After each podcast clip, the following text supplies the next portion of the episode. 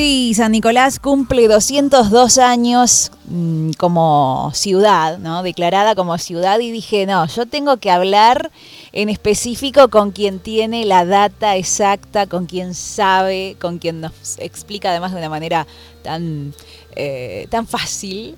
Así que hemos llamado al historiador Ricardo Primo. Hola Ricardo, buen día una vez más.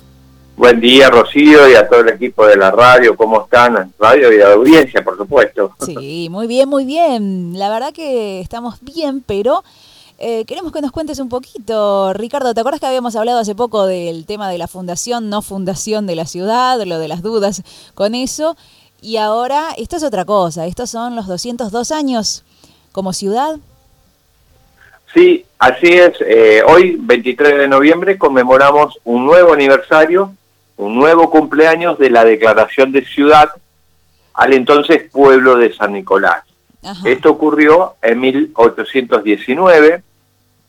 El Congreso de Tucumán, que había dejado de, funcionar en Tucumán porque las invasiones realistas en el norte habían eh, hecho que se replegara hacia la ciudad de Buenos Aires, a iniciativas de un sacerdote en Presbítero Sáenz, que hay una estatua muy linda que lo recuerda en la actual Plaza 23 de Noviembre, que es la plaza de la Escuela Normal, presentó una iniciativa eh, sosteniendo de que en mérito a los sacrificios que había realizado el pueblo de San Nicolás, se la declarara ciudad.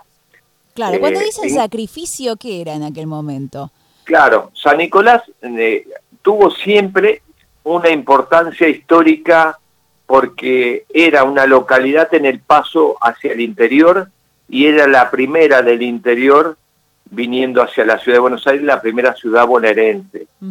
Y en septiembre de 1810 fue eh, una de las ciudades que incorporó sus jóvenes al ejército de Manuel Belgrano que llevaba el mensaje de la primera junta el mensaje revolucionario del Paraguay. Meses después, el 2 de marzo, frente a las costas de esta ciudad, los, los nicoleños participaron de lo que fue el primer combate naval contra una flota de españoles realistas que intentaban auxiliar a las tropas realistas que iban a luchar contra Manuel Belgrano en la zona del Paraguay. Y aquí en San Nicolás se combatió. Como consecuencia de esto, que fue una derrota para las tropas patriotas, porque eh, la flota española era profesional y estaba mejor equipada, meses después San Nicolás fue invadida por los españoles, saqueados sus domicilios, robado, ¿no es cierto?, mm. en numerosas pertenencias, el pueblo se tuvo que replegar hacia el interior del campo, y al año siguiente, esta misma ciudad es el paso del coronel San Martín eh, hacia San Lorenzo, donde se produce el combate de San Lorenzo el 3 de febrero de 1813. De manera que todos estos sacrificios que fue realizando San Nicolás, más los que vendrían después porque es una ciudad limítrofe con el interior, está al lado del arroyo del medio, y era paso obligado de las tropas que en ese entonces ya empezaban a combatir entre sí, entre unitarios y federales, entre el Estado de Buenos Aires y el interior, todo eso hizo que se la considerara para hacer declarada ciudad. y hacer declarada ciudad, Rocío, era muy importante porque le otorgaba a San Nicolás la facultad de tener un cabildo, como la tuvo Lujano, como lo tuvo la ciudad de Buenos Aires, y al tener cabildo poder elegir sus propias autoridades, que era algo muy importante en esa legislación española que todavía regía aún después de haberse declarado la independencia en 1816. Mm.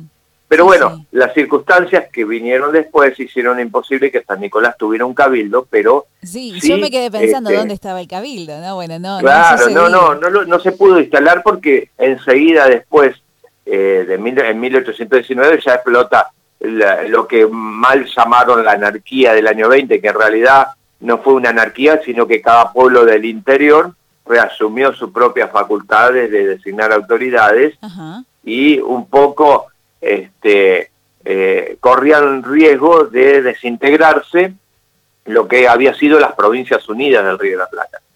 Así que todo eso hizo de que no se pudieran invertir recursos para que San Nicolás tuviera un cabildo y pasó a ser una ciudad altamente fortificada, eh, militarizada continuamente, en guerra contra, contra Santa Fe, este, después en guerra contra los unitarios, y bueno, la historia eh, postergó este logro, pero sí tenemos ese, esa grata designación que marca un cumpleaños más de, de San Nicolás como una ciudad. Es decir, que eh, un lugar, un pueblo se puede declarar como ciudad mm, por este tipo de, cuestiones que vos decías como sacrificios, o yo, yo la verdad, y disculpen mi ignorancia, pero yo creía que era por una cuestión de habitantes también. Bueno, antiguamente, eh, antes de que se conformara el Estado-Nación, la designación de ciudades en ese entonces era de esa forma, porque todavía estaban vigentes la legislación indiana, la legislación española de la mm. colonia.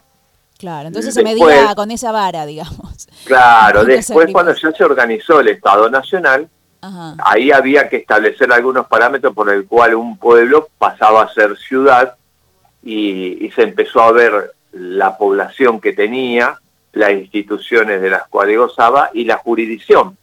Porque a veces podés tener la población, podés tener las instituciones propias de una ciudad, pero la jurisdicción es tan pequeña que no te permite serlo. Y bueno, eh, hoy en día eh, cambió la forma de designar a San Nicolás, pero lo meritorio es que aquí es el mismo Congreso que había declarado la independencia, que es el Congreso de Tucumán, el que tomó la decisión que San Nicolás sea ciudad. Claro. Y eso, bueno, es un motivo de orgullo para todos los nicoleses. Seguro, seguro. Bueno, una ciudad vieja entonces, vamos a decirlo así, entre comillas. Sí, una ciudad muy antigua 202 y muy próspera. Saquemos cuenta, Rocío, que en ese entonces el conurbano o el AMBA o el área metropolitana de Buenos Aires no existía. Acá había ciudades en el interior como Mercedes, como Luján, que no tenían el desarrollo que tuvo San Nicolás. San Nicolás llegó a ser la cuarta ciudad en importancia eh, después de Buenos Aires, de Bahía Blanca, de Mar del Plata, y ahí estaba San Nicolás, eh, con un puerto, con las quintas, con los viñedos, y por eso en varias oportunidades se consideró a Ciudad, a San Nicolás como capital de una nueva provincia o incluso como una capital nacional en el caso de descentralizar las autoridades de la ciudad de Buenos Aires, porque era una ciudad próspera. Sí, eso no era un mito, digamos. Se pensó en San Nicolás como eh, un punto, digamos, como capital en algún momento. Claro, claro, sí ha sido real eso, ¿viste? Que por ahí pasa, no, porque uno lo dice por decir y no, eso sucedió de verdad.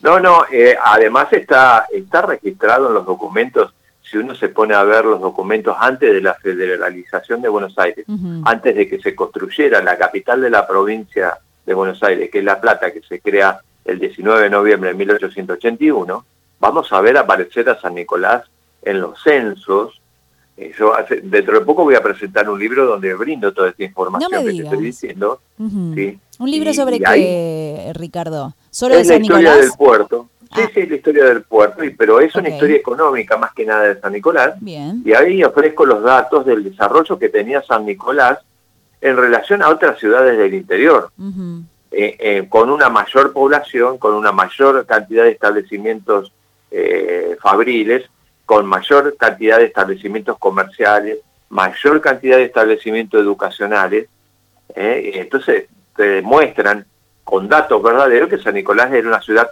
muy, pero muy importante, hasta que se federalizó, ¿no es cierto? Después ya va surgiendo lo que es el conurbano, eh, lugares densamente poblados con la, con la inmigración, y bueno, ya cambió el panorama de, la, de la Argentina. Entiendo, qué bueno. bueno. Eh, ven que por esto es que eh, hemos convocado a Ricardo para que nos cuente todos estos detalles sumamente ricos. Y además una cuestión más, Ricardo, que tiene que ver con que yo al día de hoy no entiendo cómo te acordás todas las fechas. no te vas a creer la de vez en cuando me olvido. Porque sucedió de tal, tal día, de tal año. Yo, ¿cómo hace? ¿Cómo hace? Por favor. No, de vez en cuando me olvido de algo, ¿eh? Debe ser muy pocas veces. Ricardo, te agradezco un montón. Eso queríamos saber. ¿Por qué se declaraba ciudad? ¿Cuándo fue? Bueno, todos estos detalles que nos contaste que son sumamente interesantes. Así que gracias. Y además lo haces súper resumido para tiempos de radio. La verdad, como siempre, chapó. Muchas gracias. Bueno, gracias a, vos, eh, Rocío, por dedicarle un, tiempo a nuestra historia. Y bueno, como siempre, a disposición de, del emisor y de tu programa en especial. Gracias. Bueno, cuando estés lanzando el libro, ya sabes. Sí, sí, sí, por supuesto. En los próximos días ya van a salir las invitaciones. Qué bueno, bueno. Bárbaro, entonces. Gracias, Ricardo. Nos estamos hablando. Gracias, igualmente. Un abrazo. ¿eh? Hasta pronto. Ricardo Primo, historiador.